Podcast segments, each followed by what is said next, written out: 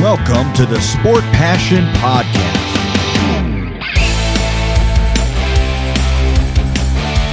And here is your host, Lars Marendorf.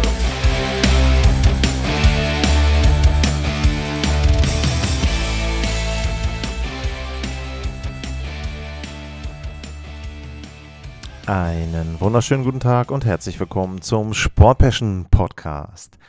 In der heutigen Ausgabe geht es so ein bisschen um einen Themenmix. Es geht um einen neuen Vertrag, es geht um einen Spieler, der überhaupt einen Vertrag in dieser Saison unterschrieben hat. Es geht um Suspensions und ja, damit will ich so ein bisschen auch in die All-Star Game Woche dann reinrutschen. Und wir fangen mal an in Philadelphia. In Philadelphia, da hat Owen Tippett einen neuen Vertrag unterschrieben.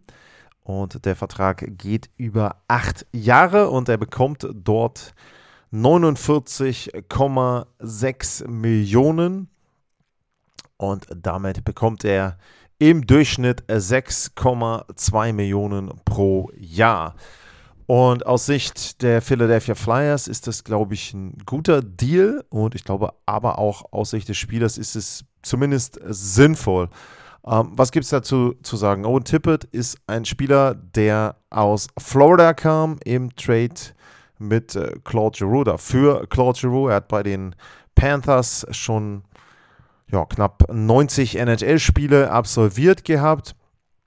Und ist dann eben in der Saison 21-22 zu den Flyers gekommen. Im letzten Jahr 77 Partien, 27 Tore gemacht und 49 Punkte. Also da auch direkt in der ersten vollen Spielzeit bei den Flyers zumindest, sage ich mal, Middle Six Zahlen abgeliefert. Und ich denke, dass die Flyers mindestens darauf bauen, dass er Middle Six Forward spielt, aber vielleicht auch eben mehr. Und dieses eben mehr das denke ich, das deutet er in dieser Saison auch schon so ein bisschen mit an. Bei den Punkten ist er nicht ganz so gut unterwegs wie im letzten Jahr, wenn man das hochrechnen würde, aber bei den Toren, da ist er im Moment auf Schnitt über 30 Tore und das wäre sicherlich etwas, was den Flyers auf jeden Fall helfen würde und vor allem auch perspektivisch helfen würde in den nächsten Jahren. Er ist mittlerweile 24 Jahre alt, und ähm, war ja Nummer 1, äh, ein Erstrundpick, nicht Nummer 1 Pick, Erstrundpick der Panthers 2017. Im Moment ist ähm, Tippett äh, verletzt, aber wenn er denn nicht verletzt ist, dann sollte er auf jeden Fall zu den, ja, wie gesagt, ich würde eher schon sagen, zu den Top 6 gehören. Und ich glaube, perspektivisch ist das ein guter Deal, weil er gut reinpasst bei den Flyers, weil er einen Stil spielt, den in dem Fall dann John Tortorella, der Coach, mag, ist ja auch bisschen ungewöhnlich manchmal, wenn John, Tortorella jüngere Spieler ähm, gerne mag. Äh, in dem Fall ist es dann eben auch so, dass er da Owen Tippett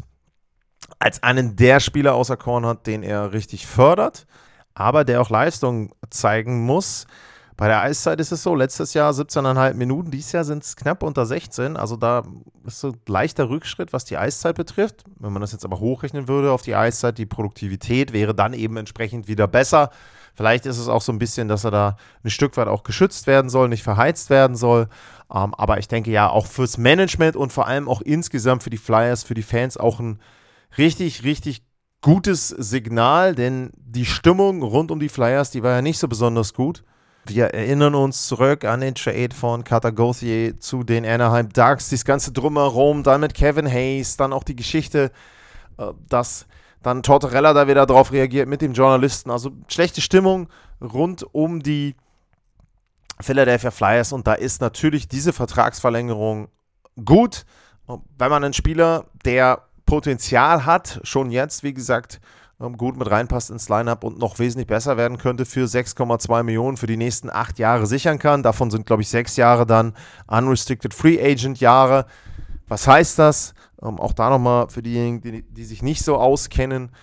Ähm, für die Spieler in der NHL gibt es ein Limit, ab wann sie Unrestricted Free Agent werden können. Das heißt, ab wann sie selber entscheiden können, bei welchem Verein sie einen Vertrag unterschreiben. Das Standardalter, das sind dabei 27 Jahre, gibt es ein paar Ausnahmen, ein paar andere Details. Man kann auch sieben NHL-Jahre mit anrechnen, aber wir lassen es jetzt erstmal bei den 27 Jahren. Und wenn man jetzt eben bei Tippett äh, dann den Vertrag nimmt. Habe ich ja gesagt, acht Jahre Vertrag, die gelten natürlich erst ab dem Sommer und ab dann eben zwei Jahre, wo er sowieso Restricted Free Agent wäre. Das heißt, da hätten die Flyers sowieso die Rechte an ihm. Kein anderes Team könnte ihn erst einmal verpflichten. Auch da gibt es Details, aber das ist jetzt erstmal so der, die kleine Info. Und ab 27, beziehungsweise dann, wenn der Vertrag nach 27, nachdem der Spieler 27 geworden ist, ausläuft, wäre er Unrestricted Free Agent und ab diesem Zeitpunkt sind es dann eben nochmal sechs Jahre Unrestricted Free Agency. Das heißt, was kann ich, wie alt ist er dann? 33 ist er dann? Oder schauen wir mal, steht das hier auch mit drin? Ähm, das steht hier nicht mit drin, wie alt er denn ist. Aber ja, wie gesagt, ähm, ich glaube, er ist dann 33, wenn ich es richtig gerechnet habe. Ganz interessant. Von 2026 bis 2030 hat er eine 10-Team-No-Trade-List. Das heißt, die Flyers könnten ihn früh im Vertrag tauschen oder aber nachher. Was auch wieder fürs Team sehr, sehr wichtig ist: Flexibilität zum Schluss des Vertrages.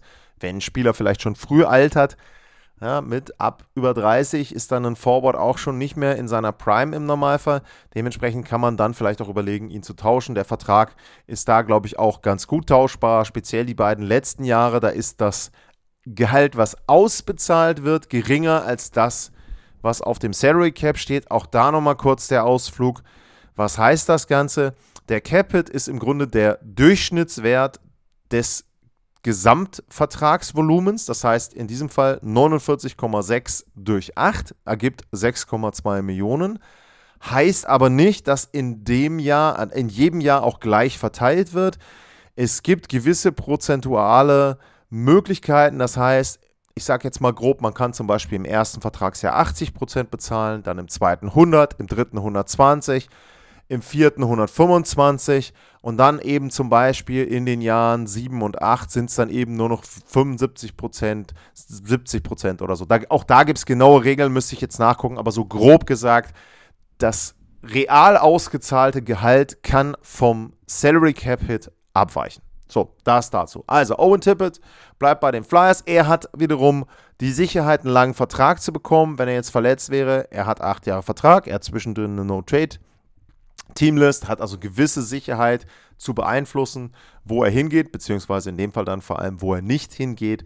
Also ich glaube, Vertrag ist für beide Seiten gut, vielleicht sogar, wenn man aus, aus Tippets Sicht betrachtet. Wenn er jetzt ein, zwei richtig gute Jahre hätte, würde er mehr verdienen. Macht er jetzt nicht. Na gut, auf der anderen Seite 49 Millionen sind auch schon erstmal eine schöne Hausnummer und ich glaube, da kann er dann auch zumindest mal eine warme Mahlzeit dann sich von leisten. Das also erstmal zu dem Vertrag. Das ist ein Spieler, der aktuell schon unter Vertrag stand und von seinem Team dann eben noch verlängert wurde. Was gibt's noch? Äh, ich schaue mal auf die anderen Verträge. Peter Mrazek, der Goalie der Chicago Blackhawks, bekommt auch einen Vertrag, einen äh, neuen Vertrag und Jetzt war ich kurz verwirrt, weil hier auf der Seite erst Kyle Dubas als derjenige auftauchte, der den Vertrag unterschrieben hat. Aber das ist der Vertrag, den Mrazek noch hat. Er hat einen neuen Vertrag unterschrieben, ab nächsten Jahr nochmal zwei Jahre bei den Blackhawks. Den hat dann Kyle Davidson, der General Manager der Chicago Blackhawks, unterschrieben. Und da bekommt er 4,25 Millionen, also insgesamt 8,5 für die nächsten beiden Jahre ja, gut, beim Rajek äh, muss man eben sagen, 31, Veteran, ein Torhüter, der, ich sage jetzt mal, weiß, was auf ihn zukommt. Die nächsten Jahre werden auch weiterhin Aufbaujahre sein bei den Blackhawks. Wenn man sich aber jetzt seine Zahlen zum Beispiel in dieser Saison anguckt, dann sind die für das, was die Blackhawks ihm zur Verfügung stehen, im Grunde fast schon sensationell. Ein Gegentorschnitt unter 3, 2,92, die Fangquote von 91% in 34 Partien, kann man sich, glaube ich, nicht beschweren. Bei, wie gesagt, bei dem, was eben bei den Chicago Blackhawks ihm für einen Kader zur Verfügung gestellt wird. Und äh, dann gibt es einen neuen Spieler für die Colorado Avalanche. Das ist Zach Parisi. Und Zach Parisi, das ist ein Spieler, der in der letzten Saison noch für die New York Islanders unter Vertrag stand. Und der, wenn ich es richtig in Erinnerung habe, gesagt hat, entweder er spielt für die Islanders oder er beendet seine Karriere. Na gut, ähm, Das hat er jetzt nicht gemacht. Er hat bei der Colorado Avalanche unterschrieben. Er hat unterschrieben im Prinzip für einen Minimum-Deal. 825.000 ist nicht ganz das League-Minimum, aber ist sehr nah dran und macht natürlich aus Sicht von Colorado absolut Sinn. Die haben nicht viel Salary Cap Space. Die haben noch ein bisschen, weil sie äh, zum Beispiel Pavel Francouz und vor allem dann Gabriel Landeskog auf Long-Term Injury Reserve haben. Auch da wieder, ich mache jetzt heute immer ein paar Ausflüge. Was heißt das?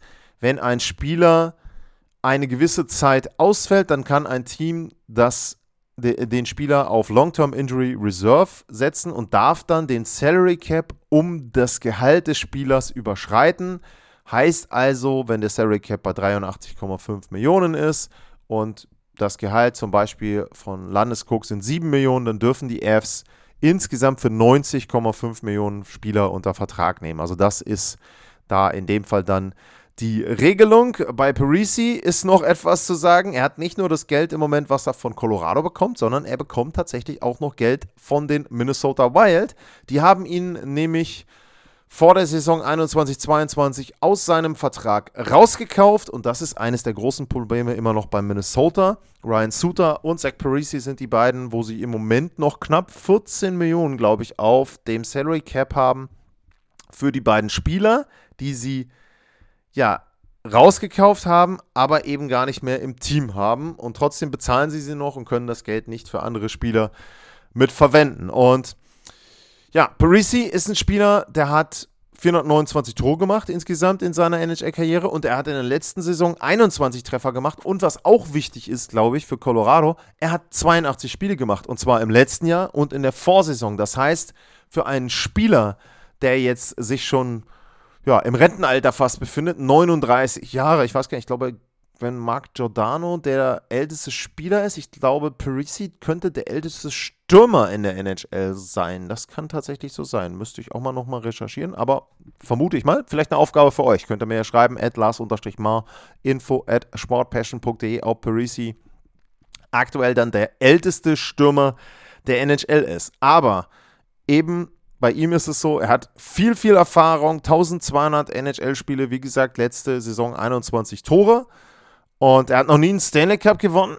Und dementsprechend ist er da sicherlich hungrig und möchte eben dann jetzt vielleicht mit Colorado die Meisterschaft gewinnen. Und die Fs machen da nicht viel falsch. Ein Minimum-Deal, der kann ähm, äh, in der vierten Reihe spielen, vielleicht mal dritte Reihe spielen kann, wenn jemand verletzt ist oder sie variieren wollen, kann er vielleicht auch im Powerplay spielen und wird das eine oder andere Tor machen. Und ich glaube, das ist echt eine gute Verpflichtung für Colorado. Wie gesagt, kein großes Risiko, wenn es passt, wunderbar. Es wird auch jemand sein, der sich absolut nahtlos einfügt, der weiß, was seine Rolle ist, der weiß, was von ihm erwartet wird, der weiß, was er nicht machen sollte.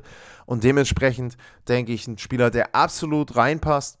Und für die Colorado Avalanche da eine sehr, sehr gute Verpflichtung. Glaube ich.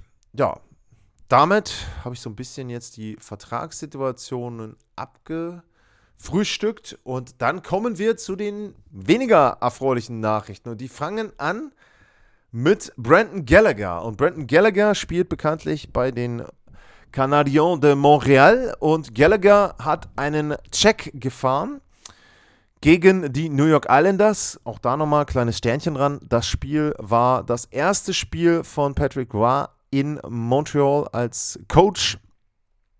Jedenfalls seit seiner Rückkehr. Und da haben die während der Nationalhymne, der kanadischen Nationalhymne, ein kleines oder kleine Bilder eingeblendet, ein kleiner Tribute an Patrick Roy. Und man hat, glaube ich, gesehen, dass ihnen das relativ nah gegangen ist. Also auch da bei YouTube, schaut euch das Ganze mal an.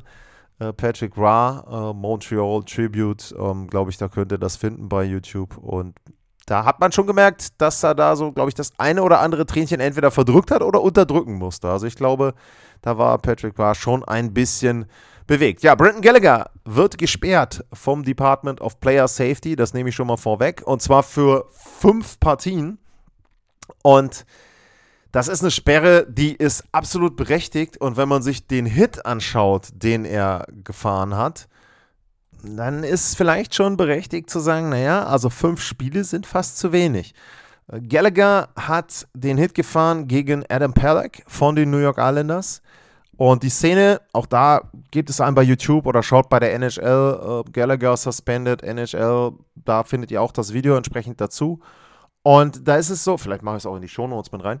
Und da ist es so, dass Gallagher, ja, Pelek im Prinzip im, in der neutralen Zone, also quasi fast um den Mittelkreis oder am Mittelkreis checkt. Äh, Pelek hat den Puck nicht mehr, fährt einfach nach vorne, Puck ist weg.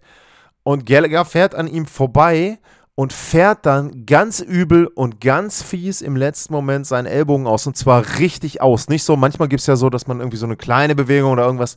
Er fährt den richtig aus. Komplette Bewegung trifft ihn voll am Kopf. Und das ist ein dermaßen übler Hit, wirklich richtig übler Hit. Ähm, totale Absicht, das ist nichts, was mit Hockey irgendwas zu tun hat. Das ist kein Hockey-Play gone wrong, das ist auch nicht Split-Second-Decision, das ist nicht in der Hitze des Gefechts irgendwie ganz, ganz schnell irgendwas. Das ist für mich einfach nur, ich fahre jetzt am Gegner vorbei, ich bin, warum auch immer, frustriert. Ich meine, das Spiel gewinnen die Kinder jetzt, also weiß ich nicht, warum er frustriert ist. Fährt an ihm vorbei und haut ihm voll den Ellbogen an den Kopf.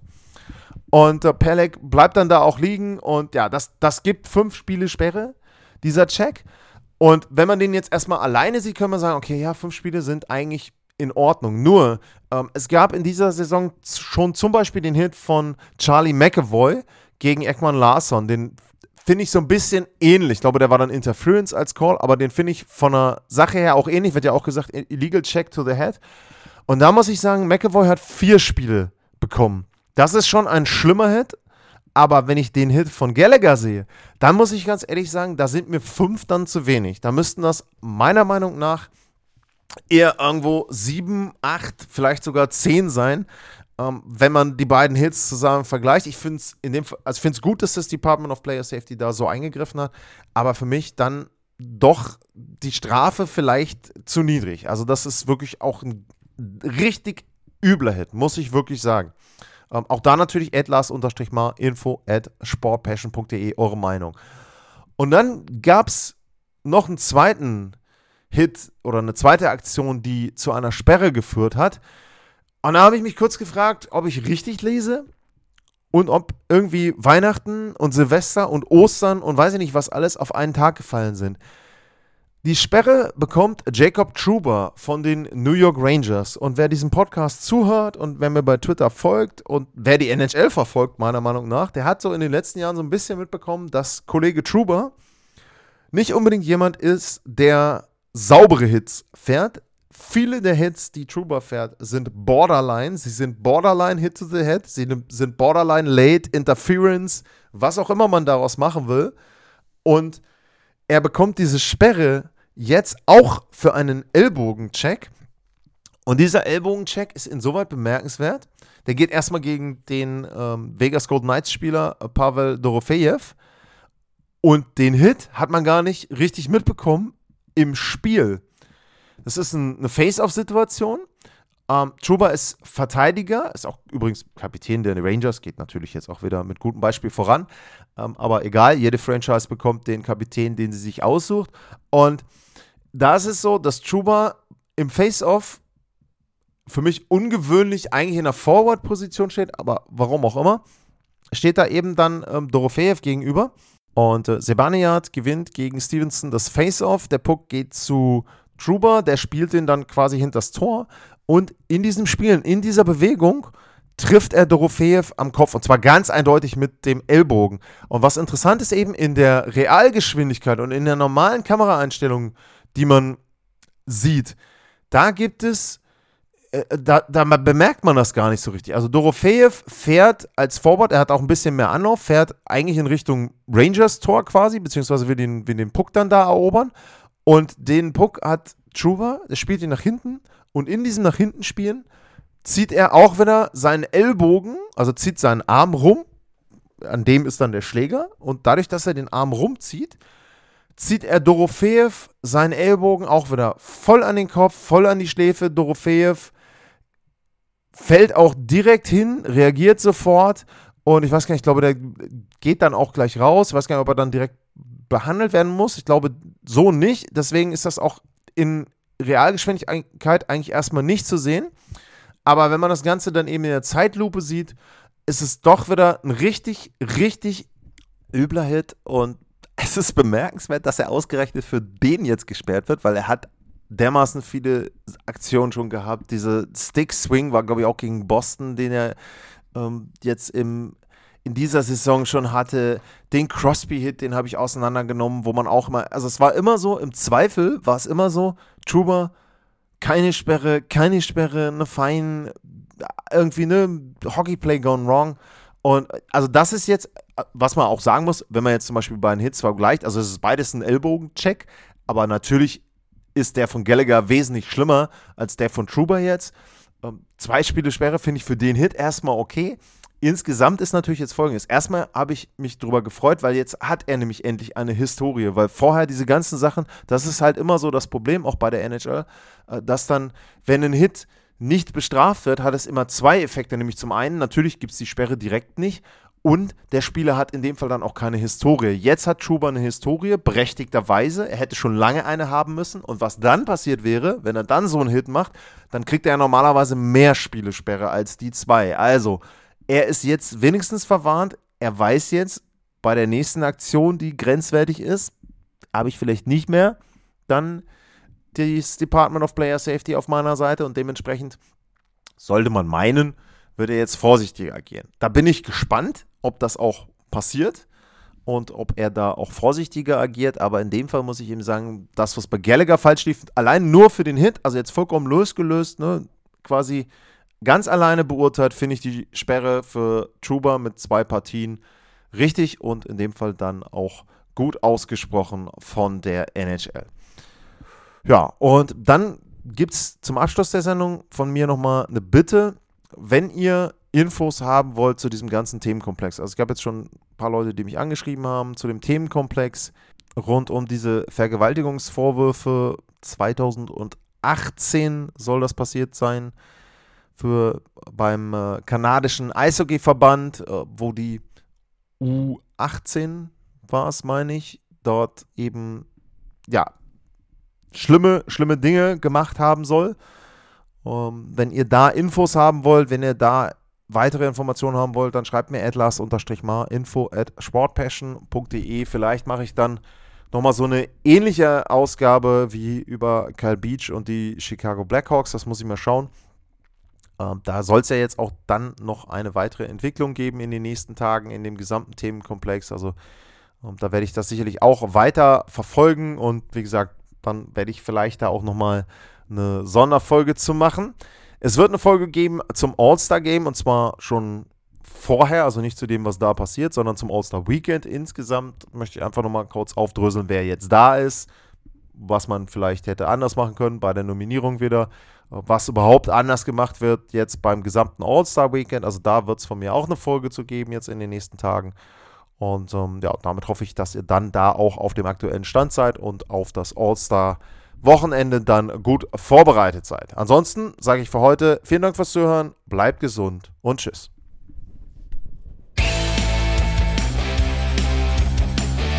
Sportliche Grüße. Das war's, euer Lars.